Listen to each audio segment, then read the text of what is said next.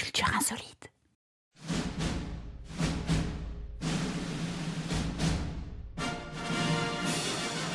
Mais non, qu'est-ce que tu fais? Ce n'est pas ça Le cinéma est né en France, tout le monde le sait. Les frères Lumière l'ont inventé.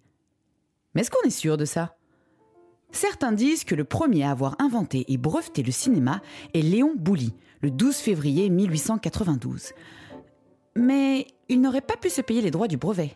Et du coup, ce sont les ingénieurs Auguste et Louis Lumière qui les ont acquis. L'invention des frères Lumière doit beaucoup au kinétoscope de Thomas Edison de 1888, une sorte de grande caisse au sommet de laquelle se trouvait une lentille oculaire. Le spectateur posait son œil, insérait une pièce, tournait la manivelle et regardait le film, c'est-à-dire des images statiques en mouvement. Mais de toute façon, les inventions ne sont jamais des parcours linéaires. Le 8 septembre 1895, le tout premier film La sortie des ouvriers de l'usine Lumière de Lyon est présenté dans la première salle de cinéma au monde, l'Éden à La Ciotat, dans le département des Bouches-du-Rhône. Non, la date exacte est le 28 décembre 1895. C'est la date à laquelle le film a été projeté à Paris. Au 14 boulevard des Capucines, au Salon indien du Grand Café, 35 spectateurs ont acheté leur place pour voir cette incroyable nouveauté. Et c'est là que le cinéma est officiellement né. Au début, cependant, les frères Lumière eux-mêmes n'avaient pas compris la portée de cette invention, au point de la définir comme une invention sans avenir. Ils appelaient leur création les vues photographiques animées, qui duraient environ 50 secondes et comportaient un seul plan. Les vues photographiques animées sont des scènes réelles et réalistes où l'intérêt du spectateur est de regarder le mouvement et de découvrir des lieux éloignés de chez lui. Mais ce ne sont aucunement des histoires qui y sont représentées. En effet, Louis Lumière a une vision encore liée à la photographie, dans le sens où il filme des monuments célèbres, des activités industrielles, artisanales ou des moments familiaux. Il envisage même de vendre le cinéma aux familles aisées pour qu'elles puissent prendre leurs souvenirs de mariage, de fêtes, d'anniversaires, ou bien de leur vendre des bobines éducatives pour montrer à leurs enfants. Ainsi naissent les tout premiers chefs opérateurs qui filmaient des scènes dans le monde entier, telles des cartes postales. Pensant que bientôt le public se lasserait de voir des images en mouvement, les deux frères décidèrent de faire autre chose. Et ils quittèrent l'histoire du cinéma. Bye bye. Au début, les frères Lumière n'étaient pas les seuls à s'arrêter à l'aspect technique de l'appareil, sans s'imaginer l'énorme potentiel créatif qui se cachait derrière. En effet, d'autres entreprises nées à la même époque vendent machines et appareils cinématographiques, mais leur destin fut différent. Léon Gaumont avait fondé en 1895 sa société d'équipement photographique. Pour promouvoir un nouveau projecteur, Gaumont comprit que la seule façon de le vendre était de réaliser des films. Il charge alors de cette mission sa secrétaire Alice Guy Blaché, fascinée par le cinéma des frères Lumière, à qui il accepte de donner quelques mètres de pellicule. Alice réalise La Fée aux choux, son premier court-métrage, appelé aussi La naissance des enfants, inspiré par la légende selon laquelle les enfants naissent dans des choux et les filles dans les roses. La Fée aux choux est considérée comme la première fiction de l'histoire du cinéma et Alice Guy Blaché comme la première femme réalisatrice, ou plutôt la première réalisatrice de l'histoire tout court. Léon Gaumont demande à Alice de réaliser d'autres courts-métrages et documentaires. Elle a déjà réalisé plus de 200 films entre 1907 et 1910 lorsqu'elle s'installe aux États-Unis, toujours bien évidemment dans le but de promouvoir les activités de Gaumont. Elle est également la première femme à créer une société de production cinématographique, Solax Film Co., avant même la naissance de Hollywood. Les premières années du XXe siècle sont une période d'expérimentation, et c'est à cette période que le potentiel du cinéma se dévoile. Les réalisateurs en herbe ont de plus en plus d'imagination. Dans Le Voyage dans la Lune de Georges Méliès en 1902, un vaisseau spatial s'écrase dans l'œil de la Lune, une Lune qui arbore un visage humain. C'est le premier film de science-fiction de l'histoire, inspiré des contes de Jules Verne et de Herbert George Wells. C'est aussi un des films qui a laissé son empreinte à l'échelle mondiale.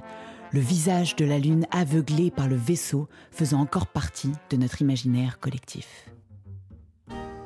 Outre les frères Lumière et Gaumont, Charles Pathé fonde Pathé Frères en 1896.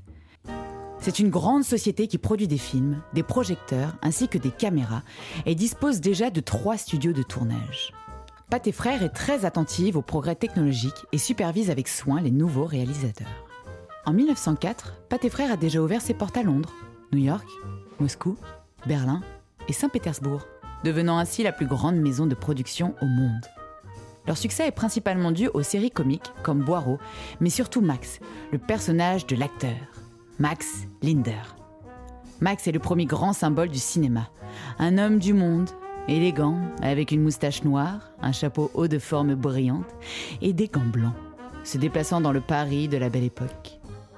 Max Linder est aujourd'hui considéré comme le plus grand comédien de l'époque, au point où Charlie Chaplin déclare avoir été son élève. Max célibataire, Max et les femmes, Max peintre, Max chevalier, Max toréador, etc., etc. Tous réalisés avant 1914. Son succès fut si grand qu'il passa des formats comiques courts au long métrage. Et il se transféra à Hollywood, où il interpréta la première version cinématographique des Trois Mousquetaires en 1923. Mais retournons en Europe. La Première Guerre mondiale stoppe la production cinématographique en France, alors qu'aux États-Unis, la production est florissante. La plupart des films produits sont des films de propagande patriotique et la section cinéma de l'armée est créée en 1915. La guerre finit enfin. Et dans les années 20 naissent de nouveaux mouvements artistiques s'inspirant justement du cinéma, que certains appellent déjà le 7e art. Le terme photogénie est introduit, c'est-à-dire un effet poétique et esthétique amplifié grâce à l'image. C'est Louise Deluc, un réalisateur considéré ensuite comme le premier critique de cinéma de l'histoire, ainsi que le père de la critique du cinéma français, qui en parle pour la première fois. Les films français de l'époque conscients de cette propriété, sont considérés comme impressionnistes. Parmi les réalisateurs de ce courant se trouvent Marcel L'Herbier, Germaine Dulac, Abel Gans et Jean Epstein. La dixième symphonie de 1918 d'Abel Gans est un film qui représente cette époque. Un compositeur talentueux qui cherche à transformer sa souffrance en donnant vie à son chef-d'œuvre, la dixième symphonie. Il y a aussi La souriante Madame Bedet, de 1922 de Germaine Dulac, considérée comme le premier film féministe de l'histoire. Ce récit est l'archétype de la femme au foyer, emprisonnée dans un mariage bourgeois, étouffant, qui fantasme d'une vie au-delà de son existence monotone. Son échappatoire est tout ce qui touche au fantastique. C'est la seule chose qui fait naître un sourire sur son visage. Et lorsque le mari dérange son moment d'évasion, elle décide de le tuer. Mais les années 20 sont également marquées par un protagoniste en particulier, René Clair. Pour certains, c'est le réalisateur qui incarne le mieux l'esprit et l'âme du cinéma français. René Clair se fait remarquer avec Entracte, un court métrage commandé par le Théâtre des Champs-Élysées qui souhaite le projeter lors de l'entracte d'un ballet mis en musique par Éric Satie. Entracte est considéré comme une affiche dadaïste. Les images ne sont pas là pour raconter une histoire et donner un sens aux choses. Elles se suffisent à elles-mêmes et on prend plaisir à les regarder. René Clair sortira ensuite Paris qui dort en 1924. Il raconte le quotidien de la ville et de ses habitants. Il raconte surtout la vie de personnes ordinaires. Ces histoires sont pleines d'humour et d'humanité, au goût tragique peuplé de fées, de fantômes, de magiciens, passant continuellement du rêve à la réalité et de la réalité au rêve. Avec Chaplin, il est le réalisateur de comédie le plus applaudi au monde. Nous sommes à un moment où le cinéma passe du muet au sonore, mais pour René Clair, les mots passent au second plan, si bien que les premiers films parlés sont presque muets. J'évitais intentionnellement le dialogue, parce qu'il aurait dû être une conquête du cinéma muet, c'est-à-dire qu'il aurait dû être exprimé essentiellement par l'image, avec la parole utilisée comme élément en réserve, pour abréger des temps trop longs de narration visuelle. Dans les années 1930, entre les deux guerres mondiales, le cinéma français devient plus narratif et entre dans un courant appelé réalisme poétique qui s'inspire des mouvements expérimentaux des années 1920. Une de ses spécificités est l'utilisation de la caméra subjective, c'est-à-dire que la scène est filmée du point de vue des personnages, comme si on la voyait à travers ses yeux. Les scènes montrent non seulement ce que le personnage voit, mais aussi ce qu'il ressent. Le cinéma offre ainsi une vision plus psychologique et sentimentale, impliquant davantage le spectateur.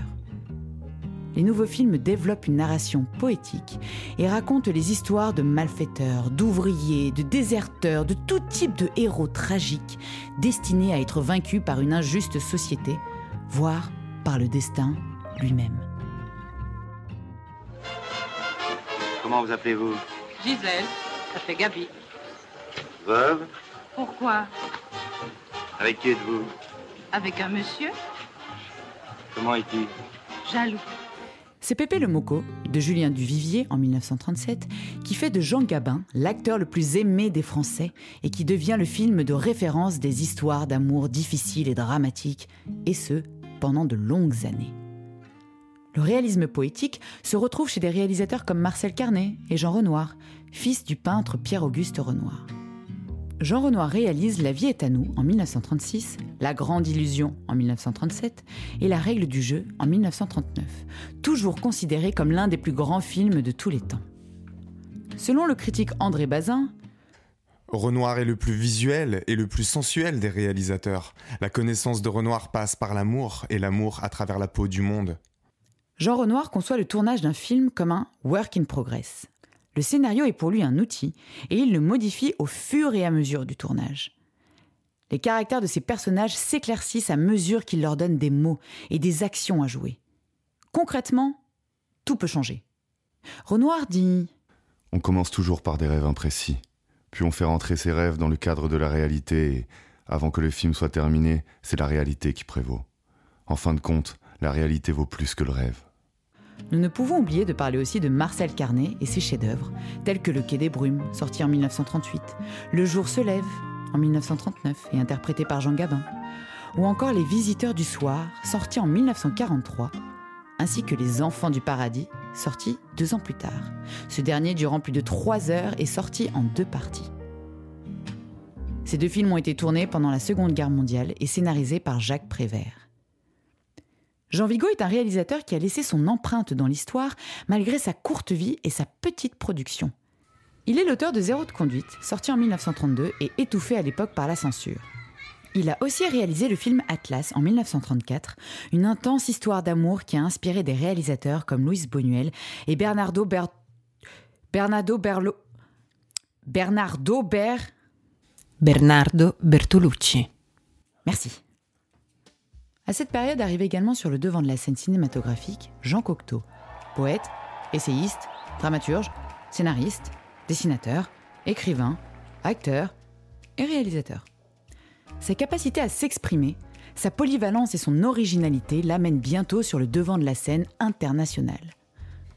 Marcel Proust lui écrit Je crève de jalousie de voir comment, dans ces extraordinaires pièces sur Paris, vous savez évoquer des choses que j'ai entendues et que j'ai réussi à exprimer seulement de façon très pâle.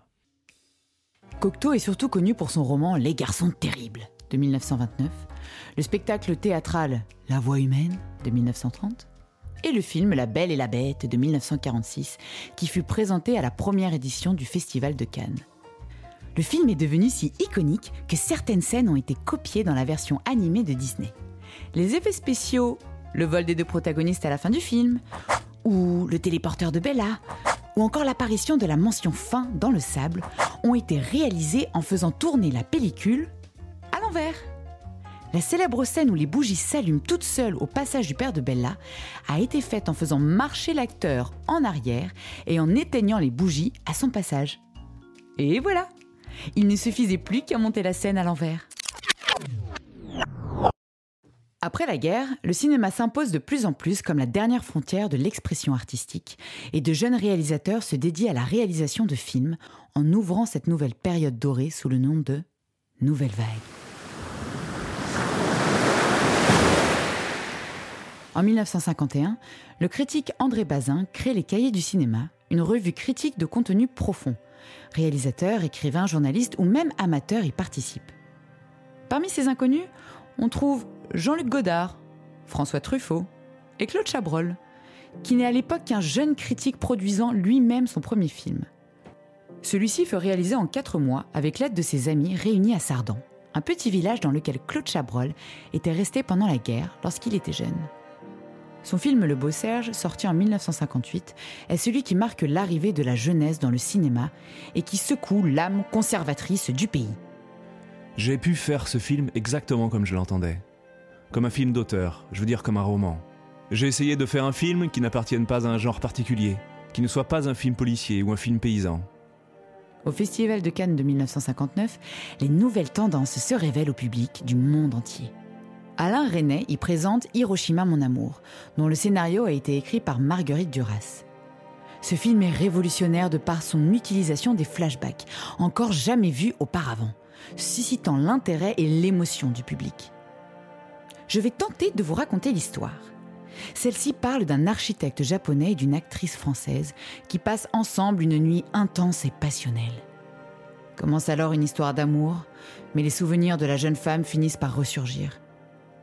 Il est Hiroshima, elle est Nevers. Ils se sont rencontrés et c'était magnifique. Mais... Le film n'est pas une succession de faits avec un commencement et une conclusion.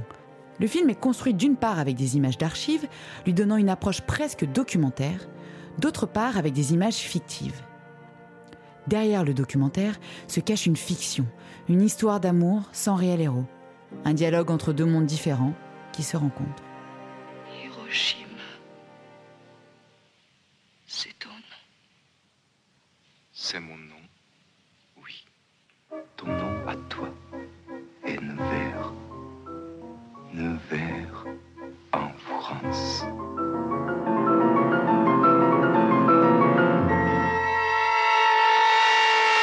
Mais le film considéré comme le symbole de la nouvelle vague est Les 400 coups de François Truffaut.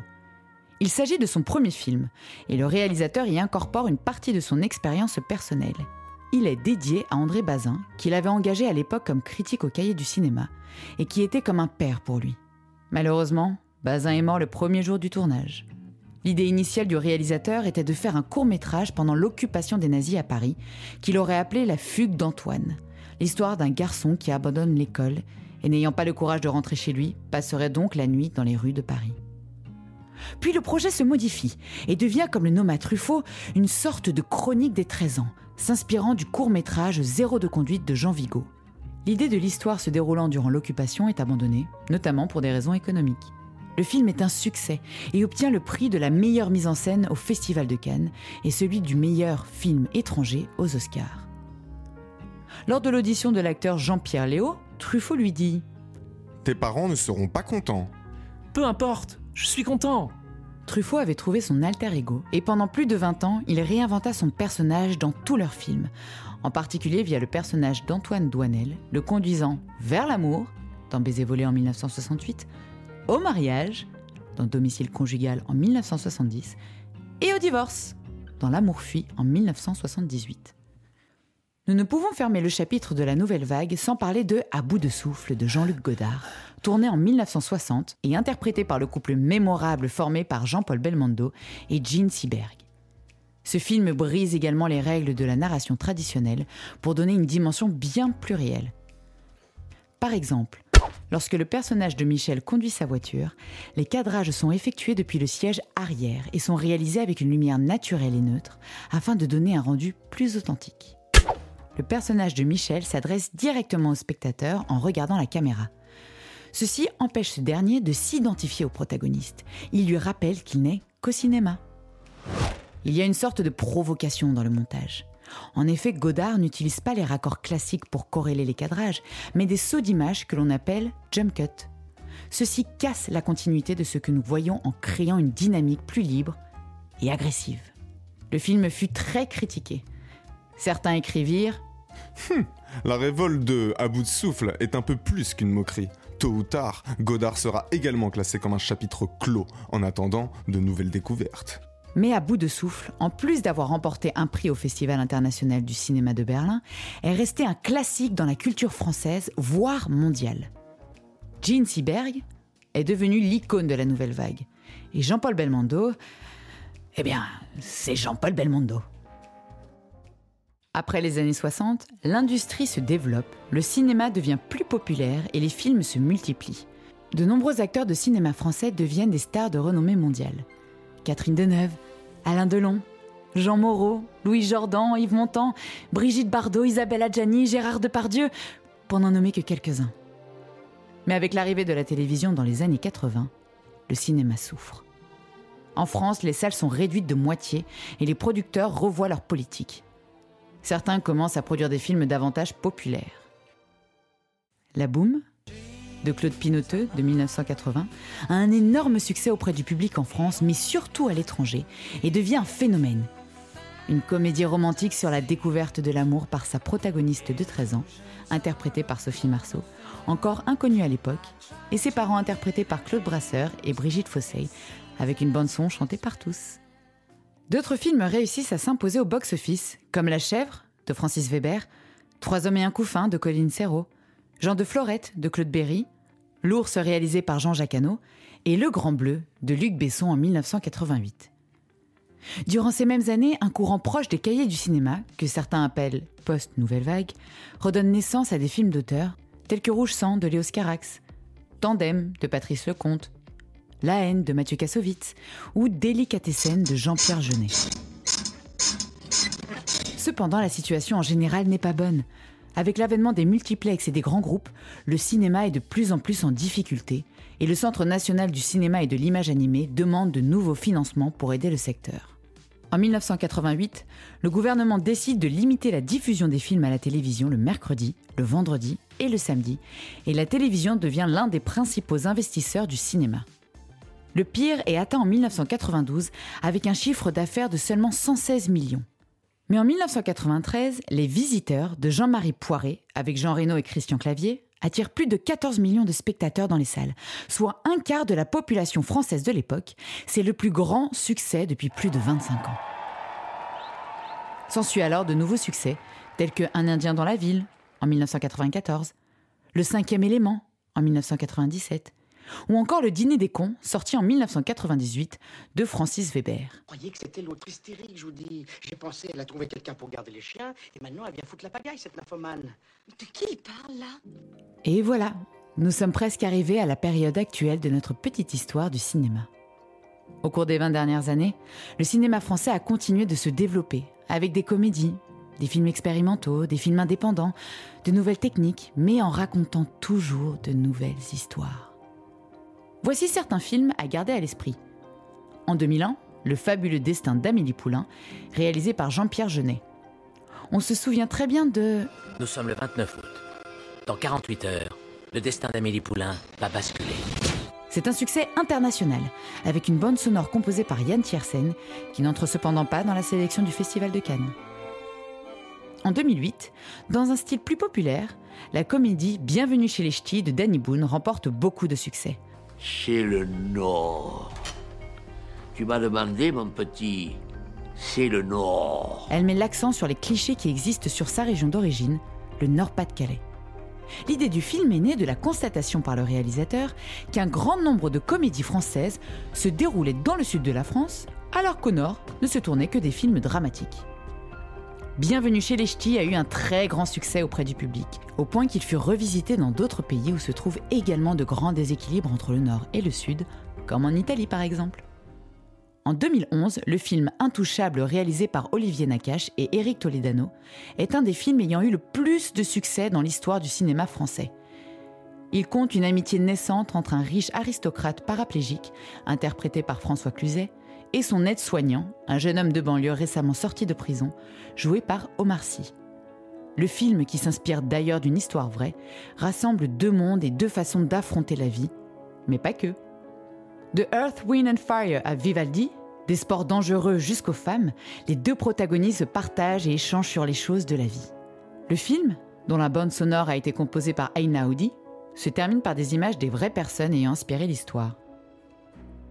En 2012, Amour de Michael Haneke remporte l'Oscar du meilleur film étranger et la Palme d'Or au Festival de Cannes. Avec Jean-Louis Trintignant et Emmanuel Riva, il raconte l'histoire d'amour d'un très vieux couple ayant passé toute sa vie ensemble et devant maintenant faire face à la dernière et la plus douloureuse partie de la vie, la vieillesse et la mort. Malgré le thème, aussi difficile qu'il soit, le film fut très apprécié par le public et la critique, notamment pour son intégrité et pour l'interprétation des acteurs. En 2013 sort La vie d'Adèle par Abdelatif Keshish. Il s'agit de l'adaptation de Le bleu est une couleur chaude, une bande dessinée LGBT de Julie Marot. Adèle, une lycéenne française, et Emma, une jeune fille aux cheveux bleus, commencent une relation amoureuse passionnée. Mais les différences de caractère des deux protagonistes les conduisent à leur séparation. Après avoir assisté à la projection du film à Cannes, Le réalisateur Steven Spielberg, président du jury, a déclaré C'est un privilège d'assister à cette histoire d'amour profonde et déchirante. Et nous arrivons en 2019 avec le film Portrait de la jeune fille en feu de Céline Sciamma. Ici aussi, c'est un récit intense, féminin mais cette fois se déroulant dans les années 1770. Marianne est peintre et doit réaliser le portrait du mariage d'Héloïse, une jeune fille qui vient de sortir du couvent et qui résiste à son destin de subir un mariage arrangé en refusant de poser. Marianne doit alors cacher son identité et la peindre en secret. Commence alors une relation d'amitié qui cache une histoire d'amour non assumée. Le film est une réflexion profonde sur le rôle de la femme et bien plus encore. Nous pourrions continuer à vous parler d'autres films, mais maintenant, c'est à votre tour. Quel film français voulez-vous voir ce soir? Écrit par Claudia Cesiro, interprété par Caroline Bento, Jonathan Lucas, Julien Scalica, Romain Westwood. Cosmonaute.